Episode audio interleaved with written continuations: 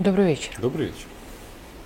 Страшная мысль, которая, правда, давно меня уже посетила, и, кажется, я даже здесь ее говорила, что все-таки мы с украинцами очень похожи. И вот сейчас в очередной раз э, я наблюдаю, как э, им тоже иногда очень хочется делать громкие заявления. То есть нас они признали, так сказать, э, победителями в этой части войны. Я про зерновую сделку. Вот сейчас прозвучало заявление о том, что а, любой корабль, судно, да, входящий в зону Черного моря, российский, тоже будет являться целью для Украины – если тем более он будет перевозить зерно.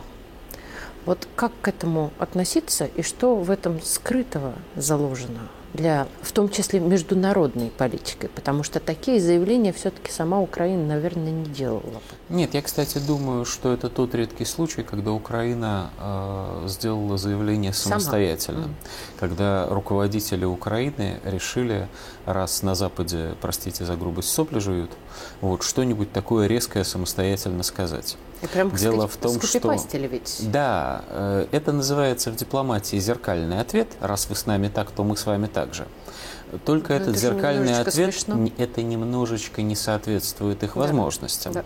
потому что у России на Черном море есть военный флот, а у Украины на Черном море Вы уже видели, нету да, мы военного этот флота. Флот. Нет, он теоретически Правда, есть. Тот, кто не пошел на дно. Ну да. да там нет, еще осталось. Ну, про, нет, э, вопрос о том, может ли Украина потопить какое-нибудь гражданское судно в Черном море, к сожалению, имеет положительный ответ. Да. Оно может. Да. Тот самый надводный беспилотник, угу. который на Медне да. взорвался под Крымским мостом, вполне может ударить какой-нибудь корабль, Откровенно говоря, есть еще плохая любое. история. Это плавающие мины бесконтрольно. Да, поэтому Украина вполне может заявить в какой-то момент, что мы свою угрозу выполнили. Бойтесь нас. Что тут важно? Что это заявление совершенно не соответствует той политике Запада, тех э, владельцев на самом деле Украины, угу. вот, которая начала разворачиваться после того, как Россия вышла из зерновой сделки. Происходило параллельно два процесса. С одной стороны, на Украине пытались сделать вид, что зерновая сделка, точнее вывоз зерна из портов Одессы и Николаева, может продолжаться и после того, как Россия сказала «нет». С этой точки зрения они официально э, запрашивали Турцию о военном сопровождении и даже почти что получили согласие, турки вовремя опомнились. С этой точки зрения они говорили о том, что вот мы каботажным путем вдоль берега будем идти в Констанцу, румынскую, и дальше уже оттуда э, перегружать и отправлять на мировой экспорт и так далее. И эти заявления не соответствовали, во-первых, реальности, потому что никакой возможности сделать это на самом деле не было. В частности, в том же порту Констанца а, предельный объем зерна, который можно погрузить на корабли, составляет 25 миллионов тонн в год, а существует на свете еще румынское зерно, которое тоже надо вывозить. Вот, поэтому для Украины он практически бесполезен а сопровождение турецкими военными судами, про турок можно много плохого думать, но дураков там в политике а практически а не встречается. Заявлено, что, извините, поэтому нет. они, э, да, они сделали, сделали, нет, они сделали вид, что подумали, ну, и подумав не согласились. Вот, но гораздо Это важнее же было другое. в тот же день заявления, когда мы сказали о разрыве сделки. Совершенно верно. В тот же к день вечеру, они к вечеру они уже, уже да, сказали нет, нет, нет. Совершенно верно. А, гораздо важнее другое. Блинкен, американский, сказал, что надо искать пути вывоза зерна с Украины по суше, с точ, э, по железной дороге и автотранспортом.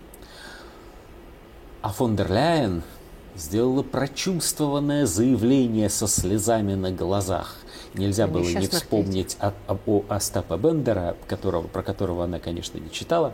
Вот, про то, что дети страдают, вот, они остаются беспризорными, и мы должны... Правда, в ее случае это были африканские дети.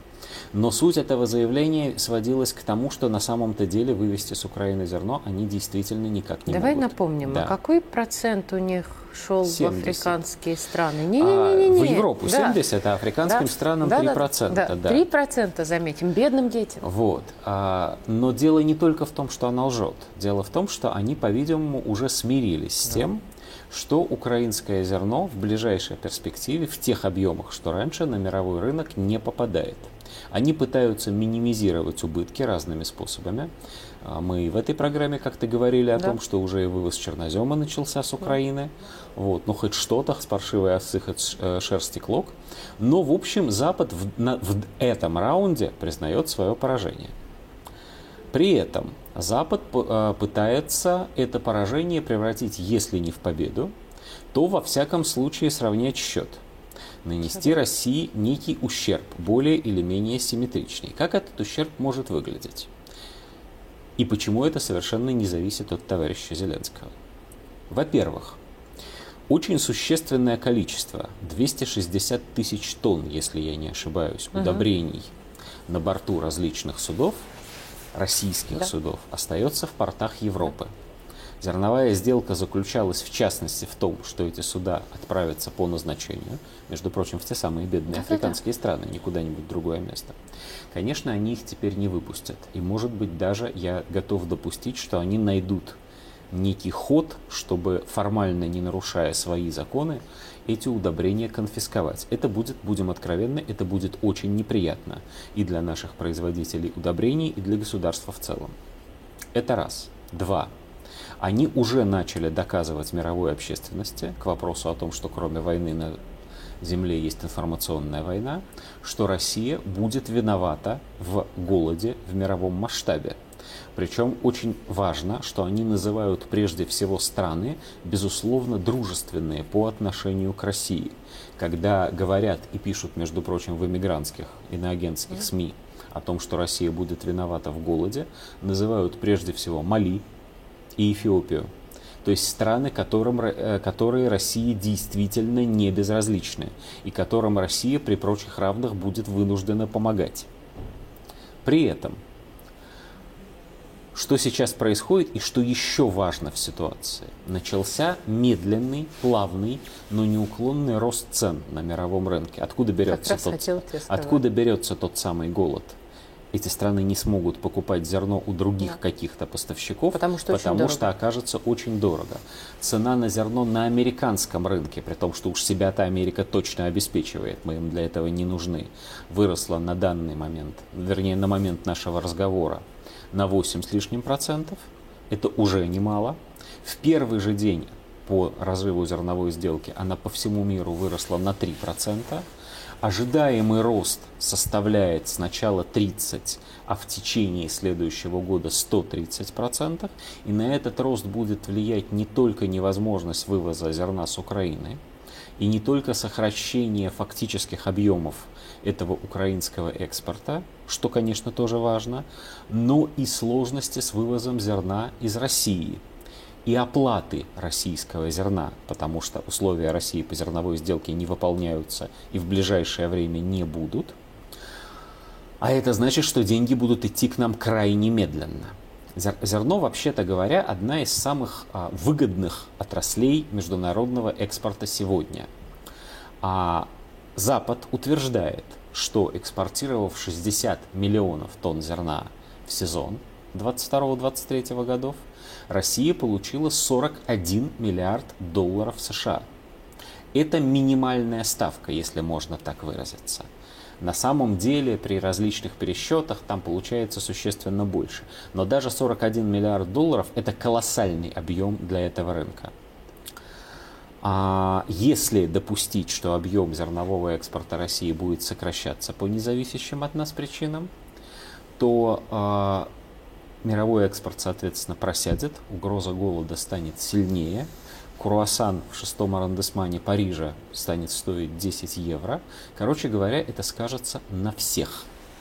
Именно поэтому, и на этом я хотел бы закончить, А я на нас? считаю, что ну, на нас в, то- в смысле продовольственной безопасности, безусловно, нет. Мы, как и американцы, себя кормим сами.